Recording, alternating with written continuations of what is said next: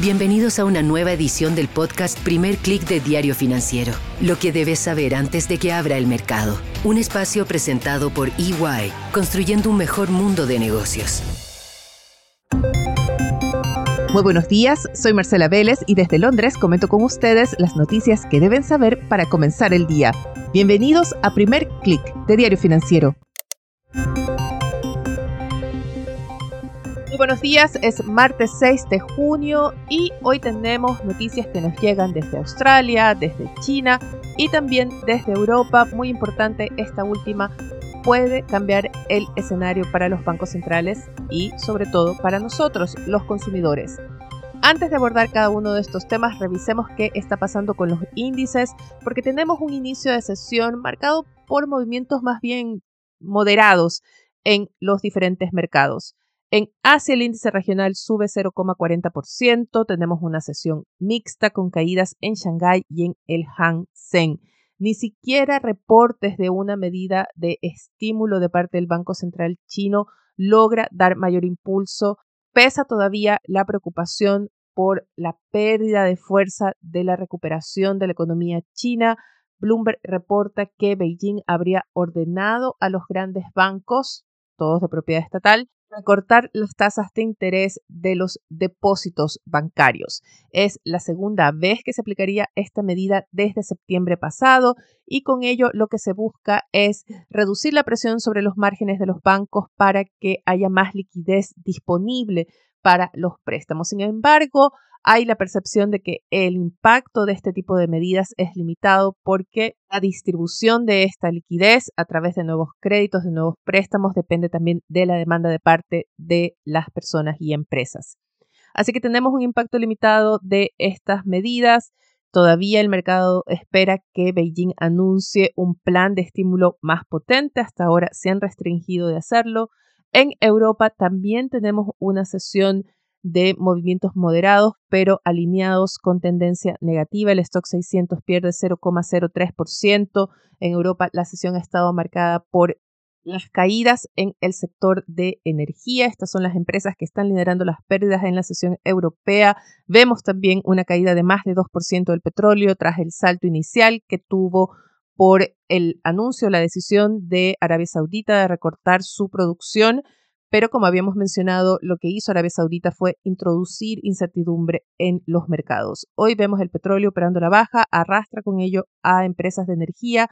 También vemos caídas en las materias primas, sobre todo metales industriales. El cobre pierde 0,77% en Londres.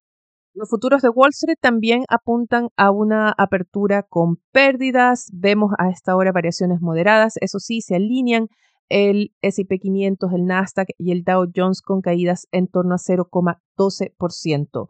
Importante es lo que está pasando con el dólar, que revirtió su tendencia inicial cuando había iniciado la sesión europea, operaba con caídas moderadas, algo plano, pero en terreno negativo, pero el índice del dólar sube ya 0,16%. Decididamente la inflación vuelve a ser el tema que está dominando sobre los mercados y que van a hacer los bancos centrales al respecto.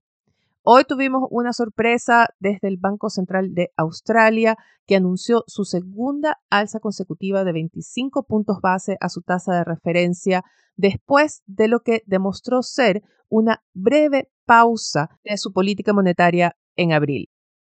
La tasa de referencia australiana queda en 4,1% y el impacto más allá del efecto cambiario en fortalecer el dólar australiano versus el dólar estadounidense, lo que quizás alimentó en primeras horas la debilidad del dólar a nivel global, el impacto está más en las expectativas del mercado, porque lo que se teme es que el Banco Central de Australia esté mostrando el camino que seguirían otros bancos centrales es decir, una pausa muy breve, quizás una sola reunión, para luego retomar las alzas de tasas.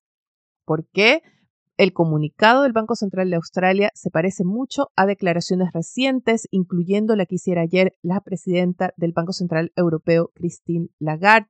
En ambos casos refieren que si bien hay una baja del índice de inflación general, una desaceleración en estos índices de precios que comienza a tener mayor ritmo, estas bajas no se traducen en una caída de la inflación subyacente, es decir, sin alimentos ni combustibles.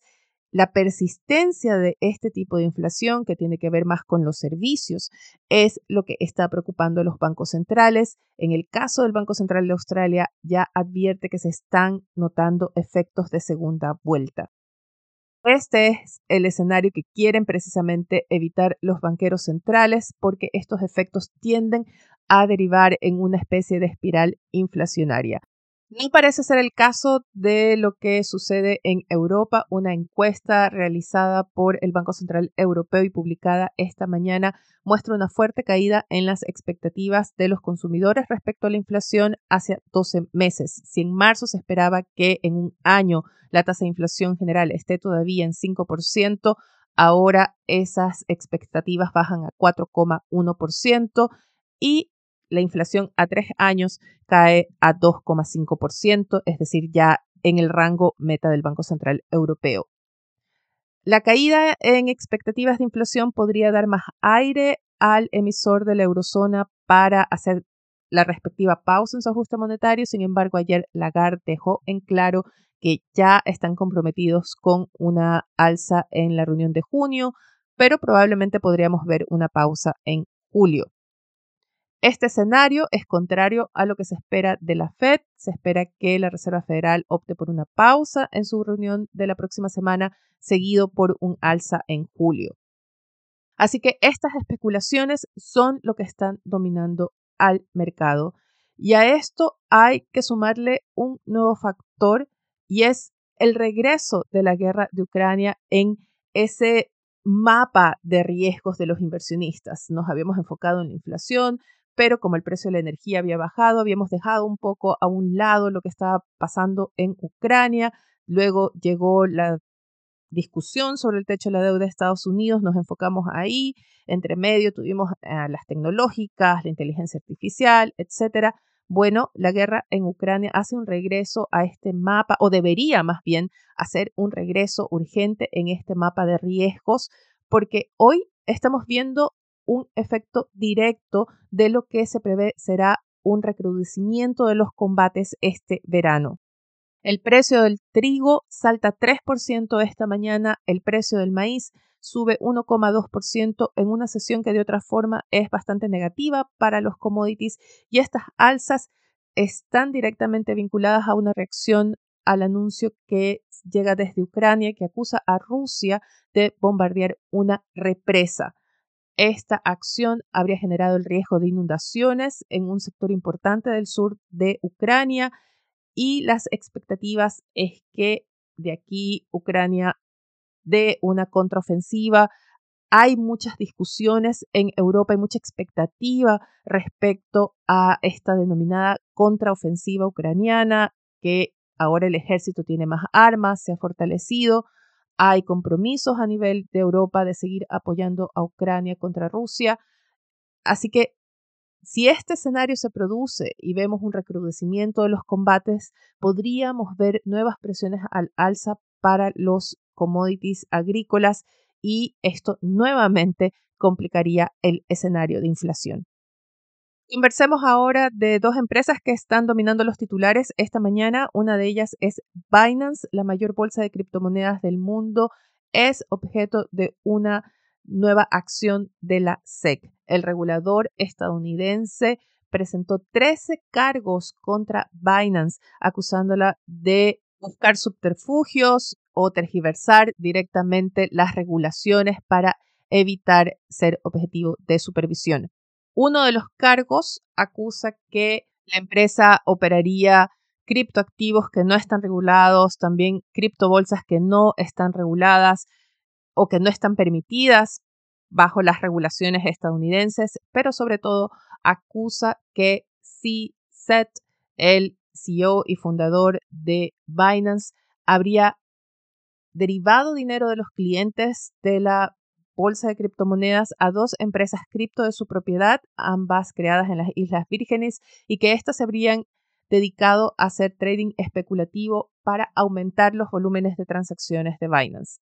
La empresa niega todas las acusaciones, rechaza los cargos, dice que es parte de una campaña de los reguladores estadounidenses contra la industria cripto y ah, recuerdan que son una de las empresas que han pedido desde hace tiempo que haya más claridad en las regulaciones para que la industria pueda funcionar mejor.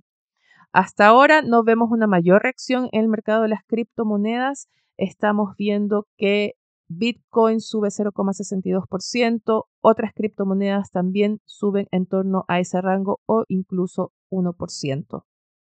Otra empresa que llega a los titulares o que ocupa los titulares y que también es del área tecnológica es Apple. La empresa presentó ayer su dispositivo de realidad mixta. Mucho ojo, no solo de realidad virtual, sino es un dispositivo de realidad mixta y que Tim Cook, el CEO de Apple, afirma que creará una disrupción similar a la que en su momento hizo el iPhone que nos llevó a la era del Internet móvil. Bueno, cree que Visual Pro nos va a llevar a la era del Internet espacial. La demostración que hizo Apple ayer en su conferencia de desarrolladores reveló que este dispositivo, que parece como unos grandes anteojos de esquí, pero muy de diseño muy futurístico, lo que hace es que nos veamos inmersos de alguna forma en el sistema operativo de Apple. Piensen en lugar de bajar la cabeza y ver su iPhone para ver las aplicaciones, pueden ver estas aplicaciones o los iconos de estas aplicaciones flotando en su espacio visual, por ejemplo, si están en la oficina, en su oficina o en su casa, en su habitación. Y lo que ofrece es la posibilidad de interactuar en una forma de realidad aumentada con estas aplicaciones a la vez de instancias de realidad virtual como videojuegos, etc. Apple ve aplicaciones para el mundo de los negocios. De hecho, las primeras aplicaciones que se mostró ayer tenían ese fin. El mercado no parece muy convencido. Las acciones de Apple caen a esta hora 0,64% antes de la apertura y quizás tiene que ver con el precio del dispositivo que va a llegar a los 3.499 dólares. Así que veamos cuán elástica es la demanda por los dispositivos de esta empresa. Vayamos ahora a temas locales. No tenemos cifras en agendas, pero sí un evento importante y es la reunión del ministro de Hacienda, Mario Marcel, con la CPC como parte de las discusiones para un gran acuerdo fiscal. Sigue la trama en torno al fallo de la Corte Suprema respecto a las ISAPRES en la portada de Diario Financiero se destaca la división que se causó al interior de la Corte Suprema con el presidente distanciándose de las declaraciones de la vocera, mientras las ISAPRES Nueva Más Vida, Banmédica y Vida 3 inician recursos de aclaración ante el tribunal.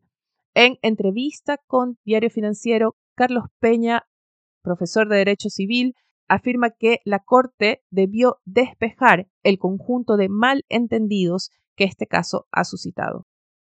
Titular principal de esta edición, sin embargo, es para el inicio del procedimiento sancionatorio del regulador financiero contra STF Capital, sus principales ejecutivos y accionistas. Gracias a quienes ya me han escrito contándome sus experiencias sobre cómo se han adaptado al escenario de inflación, altas tasas, recesión por favor, escríbanme a mveles.df.cl o a mi cuenta de Twitter arroba Voy a compartir con ustedes todos sus comentarios en un especial semanal del viernes, así que mucho mejor incluso si me hacen llegar un mensaje de voz. Eso es todo por ahora. Los invito a que sean actualizados de las noticias del día y más visitando nuestro sitio web de f.cl y de fsud.com para las noticias de negocios de Latinoamérica. Les deseo que tengan un buen día. Nosotros nos reencontramos mañana. Esto fue el podcast Primer Click de Diario Financiero. Lo que debes saber antes de que abra el mercado. Un espacio presentado por EY, construyendo un mejor mundo de negocios.